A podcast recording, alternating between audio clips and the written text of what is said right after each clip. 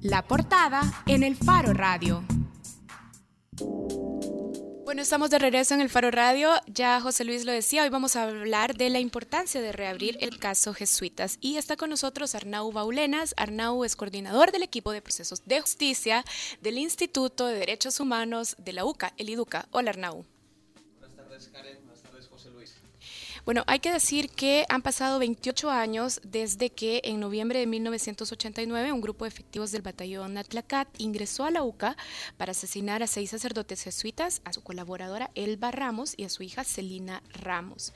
Y alrededor de este crimen de lesa humanidad, por décadas ha habido una capa de impunidad que parece irse rompiendo un poco ahora que el ex viceministro de Defensa, el coronel Inocente Montano, ha sido extraditado a España para ser juzgado por la Audiencia Nacional Española y en nuestro país la UCA solicita la reapertura del proceso judicial que fue cerrado en el año 2000 y en el que se que se juzgaran a los autores intelectuales de la masacre. Hay que decir también que en el 2000 el juzgado tercero de paz de San Salvador cerró este proceso contra los autores intelectuales amparándose en la ley de amnistía, ahora declarada inconstitucional, y argumentando también que el periodo para demandar había prescrito. Así es que bueno, Arnau, con estos antecedentes, ¿cuán probable ves que se reabra el juicio aquí en El Salvador? Es decir, ¿qué respuesta han obtenido del juzgado tercero de paz de San Salvador? Bien, por el momento y siguiendo lo que establece la, ley procesal, nos consta que se ha dado audiencia a las partes acreditadas en el proceso y por tanto, pues en este momento estamos a la espera de que las partes procedan propiamente a exponer sus puntos de vista. Cuando hago referencia a partes, hago referencia tanto a la Fiscalía General de la República como a la, a los imputados y a partir de ahí esperemos que el juzgado tercero de paz emita una resolución en la línea de lo que nosotros hemos pedido, pedimos el lunes 27 de noviembre del presente año. ¿Por qué crees que es factible que se reabra el caso? Ya yo estaba mencionando, y ustedes también lo mencionan en el escrito que presentaron, que ahora que la ley de amnistía ha sido declarada inconstitucional, esta no debería de representar y nunca debió haber representado un obstáculo para que se juzgara esta masacre. Pero, ¿qué otros elementos ven que te hagan o le hagan pensar al IDUCA que hay probabilidades de que la justicia les responda a su solicitud? Hablar de probabilidades, ¿verdad? O de, las posibilidades creo que es ah, un poco ambiguo, ¿no? A mí me gusta hablar de lo que establece la ley.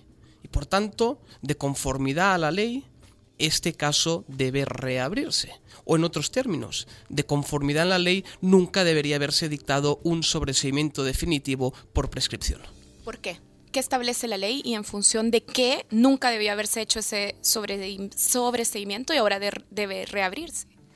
Hay tres grandes argumentos técnico-jurídicos.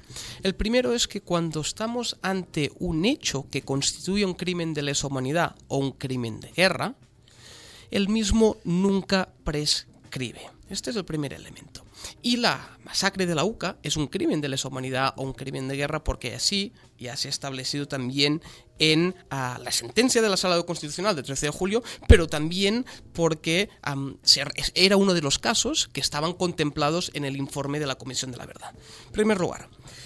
En segundo lugar, los autores tanto intelectuales como materiales de estas ejecuciones de, de crímenes de lesa humanidad, crímenes de guerra, nunca se les puede amnistiar.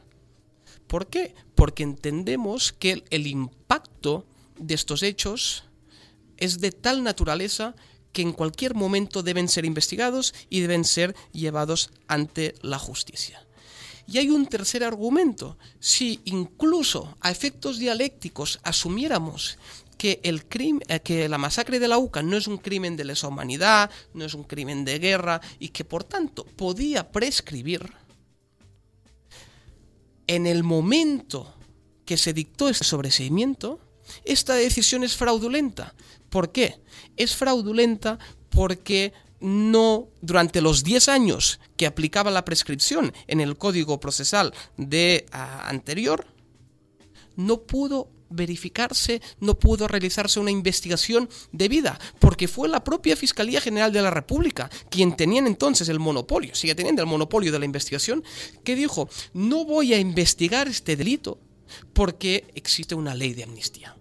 Por tanto, incluso si se quiere aceptar que podía aplicar la prescripción, la misma debía suspenderse y por tanto el plazo para contar la prescripción se suspendió desde 1993, que es cuando se promulga la ley de amnistía, hasta el 13 de julio de 2016. Por tanto, en el 2000 tampoco había transcurrido el plazo de 10 años para poder decir o para poder afirmar que habían transcurrido el tiempo y por tanto había prescrito. Arnau, eh, cuando entiendo que digas que, quieres centrarte en la lectura legal, en la lectura jurídica, pero en realidad lo que todo lo que rodea al caso jesuitas, y no solo al caso jesuitas, sino a todos los casos de crímenes de lesa humanidad o crímenes de guerra que se trataron de amparar bajo la ley de amnistía, incluso aquellos que desde resoluciones de la Corte Suprema de 2002 claramente no lo estaban, no estaban cubiertos por la ley de amnistía, como precisamente el, de, asesinato de los jesuitas, eh, en el fondo lo que operó fue una especie de pacto político y no me refiero a la ley de amnistía, me refiero a un pacto político mayor todavía que hacía que se quisiera considerar la ley de amnistía como aplicable más allá de sus propios límites. O incluso cuando la Corte Interamericana de Derechos Humanos empezó a expresarse en la línea de que la, la ley de amnistía era nula, por, naturaleza, eh, que es algo que termina efectivamente corroborando la sala de lo constitucional, digamos, eh, los jueces podrían haber operado basándose en eso y no lo hacían. Es decir, había al fin, al fin y al cabo una especie de manto, de pacto no sé si social, pero desde luego político, para que esto no sucediera. ¿Crees que eso ha cambiado? Es decir, porque puedes hacer la lectura eh, jurídica y evidentemente ha habido, cambios legales importantes, ¿no? Pero pero ha cambiado el esquema político. ¿Crees que el sistema o el pacto de encubrimiento o el pacto de no mirar atrás ha cambiado? No estoy seguro si ha cambiado, pero creo que las distintas fuerzas han podido ver que este no es el camino. Y que por tanto, como no hubo un proceso de justicia y de verdad, como hubo una impunidad, Ahora, en la actualidad, se están repitiendo los mismos patrones de conducta que se podían dar en algún momento durante el conflicto. ¿A qué me refiero? En la actualidad estamos viendo que se están produciendo ejecuciones extrajudiciales por parte de miembros de la Policía Nacional Civil. Estamos viendo que se están produciendo torturas. Estamos viendo cómo en las cárceles se están dando situaciones absolutamente inhumanas y de trato degradantes. Por tanto, me gustaría pensar, lo podemos decir así, que los hechos acreditan que esto no es el camino y que por tanto además hay un elemento y es que es la supremacía de lo que viene estableciendo la sala de lo constitucional y por tanto lo que no es posible es que un servidor público, como puede ser un juez, como puede ser el Ministerio Público Fiscal, no acate una decisión expresa de la sala de lo constitucional. Arnau, pero ¿Estás convencido de que las élites políticas ven la importancia de que se haga justicia y se establezca verdad en este, en este caso? Porque tenemos que tener en cuenta que el mismo Estado salvadoreño ha actuado con negligencia, por ejemplo, para cumplir con las órdenes de captura y de extradición de los mismos militares requeridos por Audiencia Nacional de España en el caso jesuita. Es más que incluso el partido FMLN, cuando era oposición, tenía una posición claramente, una postura claramente diferente a la que ha mantenido una vez ha llegado al gobierno. Es decir, si en algo ha habido cambios, es que ahora parece que la postura de, defender eh, la impunidad o incluso lo que significaba, vamos a dejarlo así, lo que significaba la ley de amnistía, ahora sí, sí es, es, mayoritario. Es decir, antes había incluso una división. ¿El cambio político viene por el lado, o el que tú interpretas, viene más por el lado de independencia judicial? Porque hay más independencia judicial, porque desde luego en el plano político partidario la cosa parece que va en retroceso. En efecto, yo creo que podemos hacer una diferenciación entre los tres grandes poderes del Estado, ¿verdad? Y en efecto, el poder ejecutivo, el gobierno, no solo ha mostrado una indiferencia, sino que se ha olvidado de las víctimas, aquellas que tanto había hablado cuando estaba en la oposición, ¿verdad? Y también ha sido así en el marco de la Asamblea Legislativa, el poder legislativo.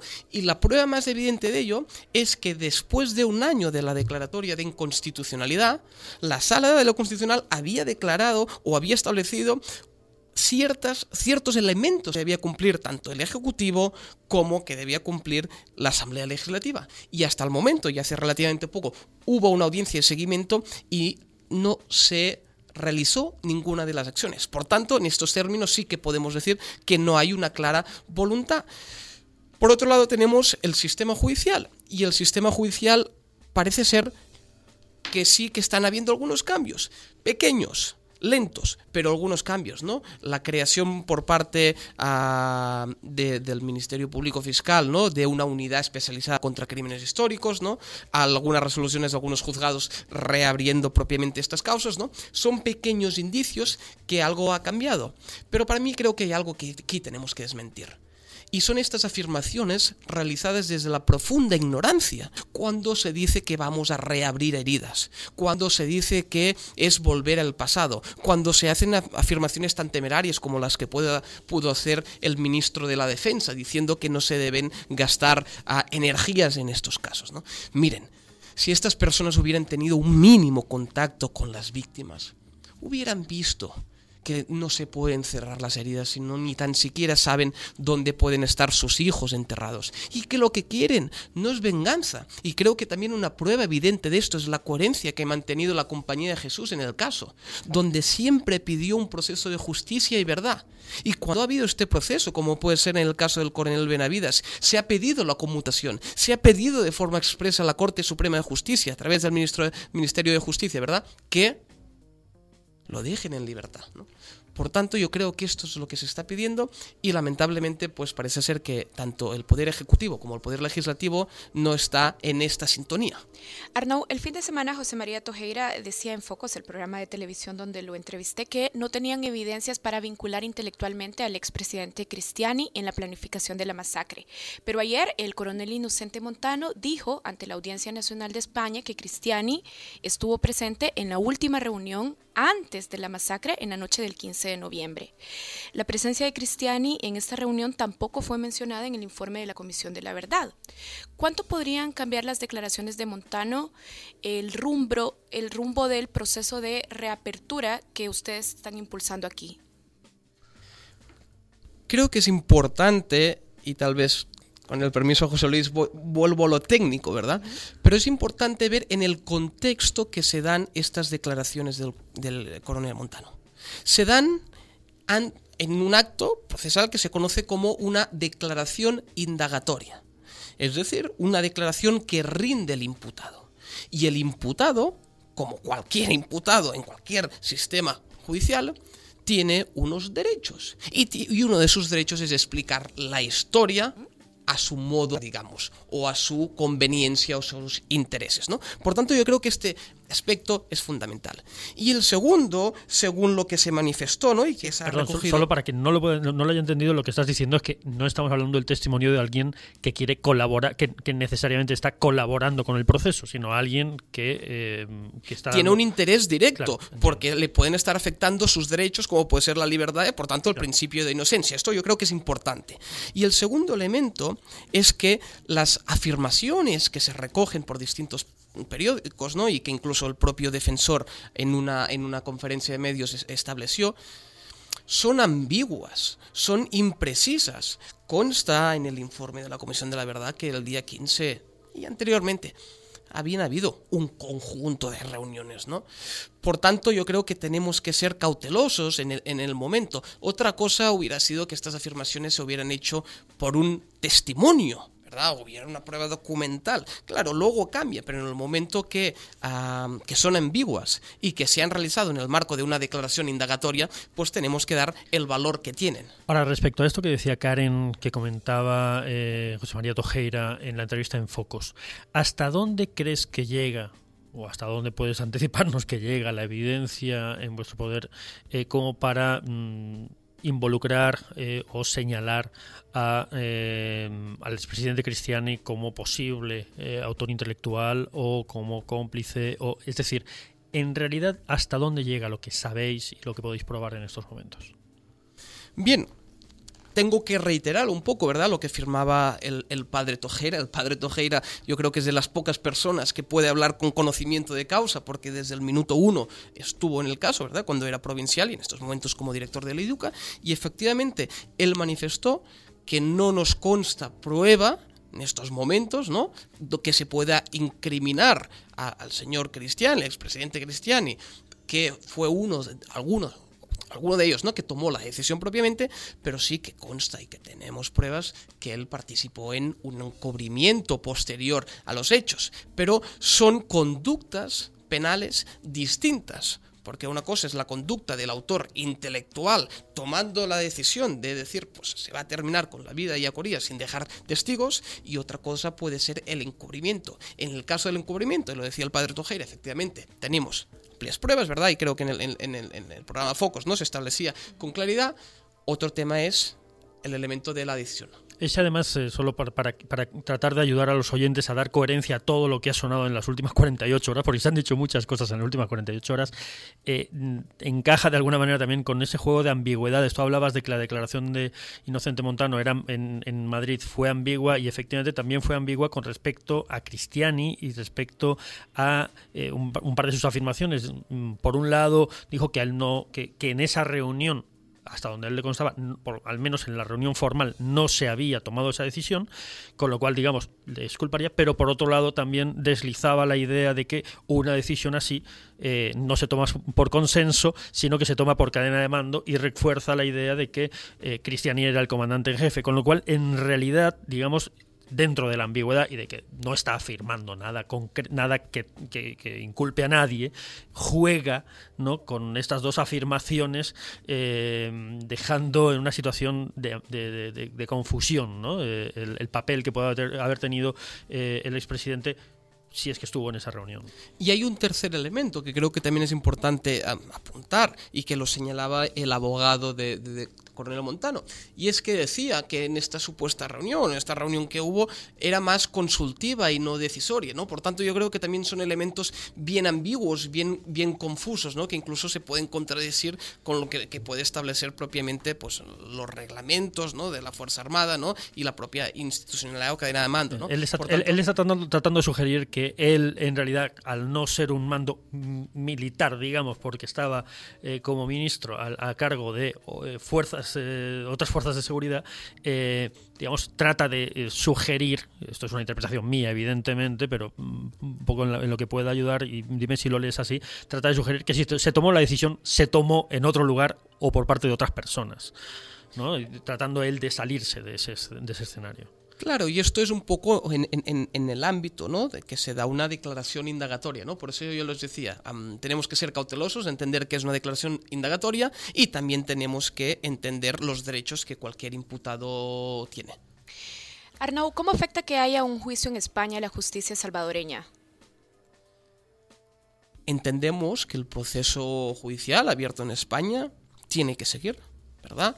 Um, coronel Montano ya está ahí, ya se ha empezado propiamente el proceso con su presencia y por tanto tiene que seguir. Sí que tenemos que reconocer la positividad de un proceso en España que yo creo que hasta cierta medida pues ha ayudado también en el proceso en El Salvador, ¿no? Ha permitido incluso hasta cierto punto hacer presión para la declaración de la ley de la derogatoria de la ley de amnistía, ¿no? Y por tanto yo creo que es un elemento muy positivo que exista este proceso y que se, esté siguiendo ante uh, la Audiencia Nacional ¿no? de, de, España. Y digamos, eh, y lo digo pensando en casos mm, no similares, pero digamos eh, que también eh, experimentaron procesos paralelos, como sucedió en el caso de, la acusación por genocidio contra Efraín Ríos Montt, que también la Audiencia Nacional abrió eh, proceso inicialmente, ¿no? Eh, y, que, y, que, luego terminó juzgándose en, en Guatemala. Eh, la construcción de caso que se pueda hacer para la Audiencia Nacional, digamos que de alguna manera sí se, sí se hallan pruebas, sí se consideran hechos probados, la arquitectura jurídica, digamos, probatoria que pueda tratar la acusación, construir allá, en cualquier caso podría trasladarse acá, ¿no? Es decir, digamos que lo que tienes es eh, un, un, doble trabajo de construcción de caso que, que, que podría beneficiar la causa acá, supongo. Sí, a mí me gustaría expresarnos en, el término del derecho a la verdad, en el sentido de decir que lo que se pueda construir, ¿verdad? O lo se puede avanzar en, en, el proceso español, pues va a contribuir a un derecho básico que tienen las víctimas como es el derecho a la verdad, ¿no? Y por tanto esto sin duda es, un punto positivo que tiene unos efectos también directos en el caso que nosotros eh, hemos pedido la reapertura. Te hago una pregunta que puede ser injusta porque en realidad no te corresponde a ti eh, responderla, pero a lo mejor nos puedes ayudar porque tú eres el abogado. Eh, otra, de las confusiones que a menudo generan los titulares periodísticos tiene que ver con uno que circulaba hoy que decía que a Montano no se le va a acusar de crímenes de lesa humanidad a raíz de algo que dijo su abogado. la causa en España entiendo que ahora mismo se está orientando como, como una causa por terrorismo pero también es cierto que se ha hablado de, eh, de, que de que ese es un crimen de lesa humanidad. ¿Tienes información exactamente de cómo se está tipificando en España? Me consta que hay un auto de 12 de enero de 2009 en España donde se admitió a trámite la querella que se presentó y efectivamente a los delitos eran asesinato terrorista y crimen de lesa humanidad. Hasta donde yo tengo entendido, también en el auto de procesamiento del 30 de mayo de 2011, se está hablando de las dos categorías. Es cierto que ayer escuché las declaraciones por parte de la defensa de, de, Montano, donde decía que no era un caso de, crimen de lesa humanidad, pero no entendí de dónde estaba la, argumentación y si esto había sido propiamente una decisión del juzgado. Lo que sí que puedo asegurar es que en un primer término se tramitando por, por estas categorías legales. Arnau, en estos casos la dificultad suele ser precisamente probar la autoría mediata o intelectual. ¿Con qué evidencias, eh, pensás, claro, como abogado de las víctimas y pensando ya en el proceso salvadoreño, con qué evidencias vas a enfrentarte a este desafío de probar la evidencia intelectual? Cuando estamos hablando de estos casos cometidos durante el conflicto, ¿verdad? Y estamos hablando de graves violaciones del derecho internacional de los derechos humanos, tenemos que salir un poco de paradigma de decir vamos a encontrar un documento donde el señor X ordenaba la ejecución de estas personas al señor Y. Esto es falso. Es decir, pero sí que hay un conjunto de indicios, hay un conjunto, ¿verdad?, de, de reglamentos, hay un conjunto de documentos que lo que hacen es vincular a estas personas, que lo que hacen, por tanto, es de una forma indiciaria un conjunto de indicios que llevan ¿verdad?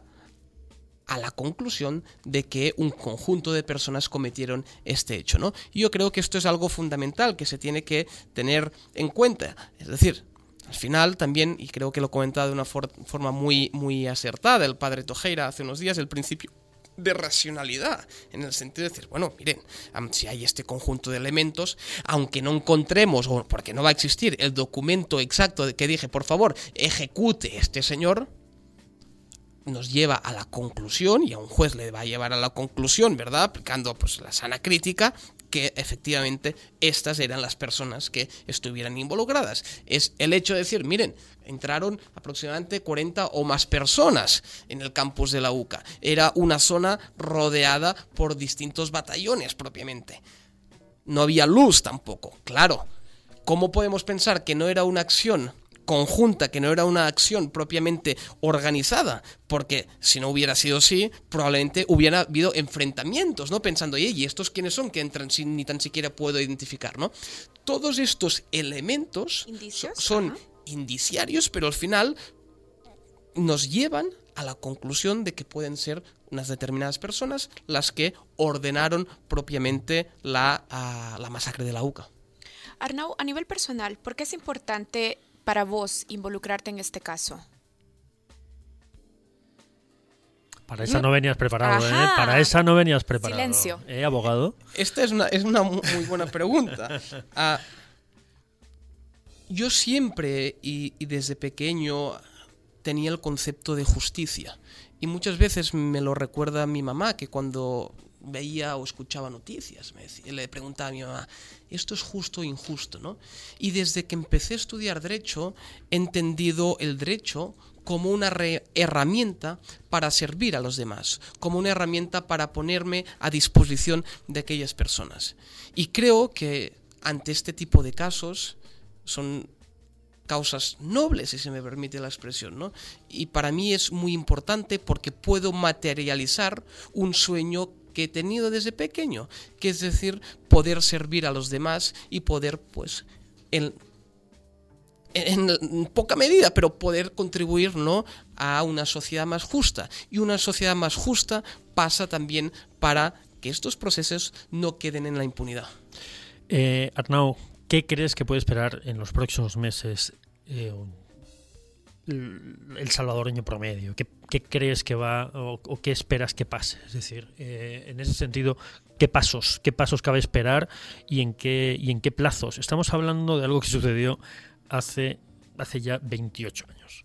Estamos hablando de un proceso que eh, ha, sufrido obstáculos constantes, eh, institucionales y políticos. Estamos hablando de algo que parece avanzar hacia un juicio y mayor esclarecimiento en estos últimos meses o de estas últimas semanas, pero que en realidad, ya digo, se mueve, históricamente se ha movido a pasos muy, muy, muy lentos.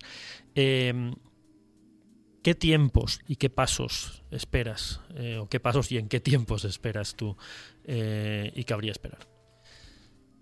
Si aplicamos la ley, ¿verdad? Y atendiendo pues a la normativa procesal, lo que correspondería es a finales de la próxima semana tener una respuesta por parte del juzgado tercero de paz de San Salvador.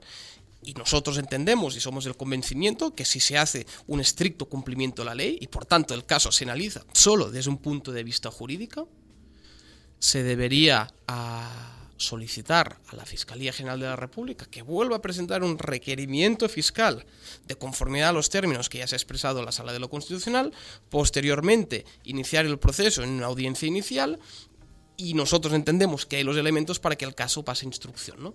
Y por tanto, lo ideal, propiamente, o lo, que nosotros esperamos, porque creemos que sí debe ser desde un punto de vista jurídico, es que efectivamente a finales de la próxima semana haya esta decisión, haya esta decisión donde efectivamente se emplace o se requiera la Fiscalía para presentar el requerimiento fiscal y luego ya se empezaría el, en el, el curso de un proceso judicial. Es bueno hacer el matiz que en este caso se aplicaría en principio, y así se estableció o se estableció por el juzgado, el Código Procesal de 1997, 96, que entró en vigor el 20 de abril de 1998. Es un código procesal bien similar al que tenemos en la, en la actualidad que por tanto difiere del que existía en el momento de los hechos, porque el sistema es distinto, ¿no? Y ahora propiamente quien tiene el monopolio de la acción penal es la Fiscalía General de la República.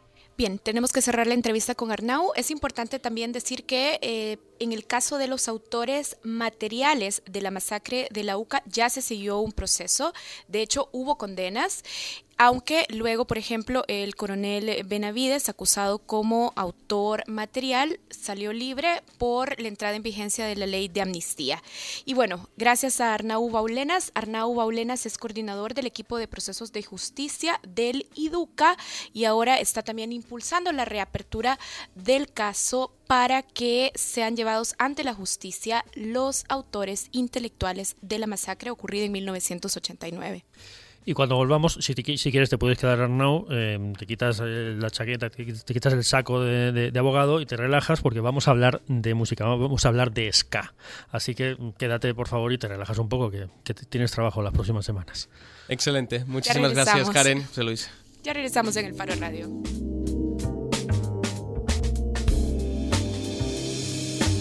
El Faro Radio. Hablemos de lo que no se habla. Estamos en punto 105.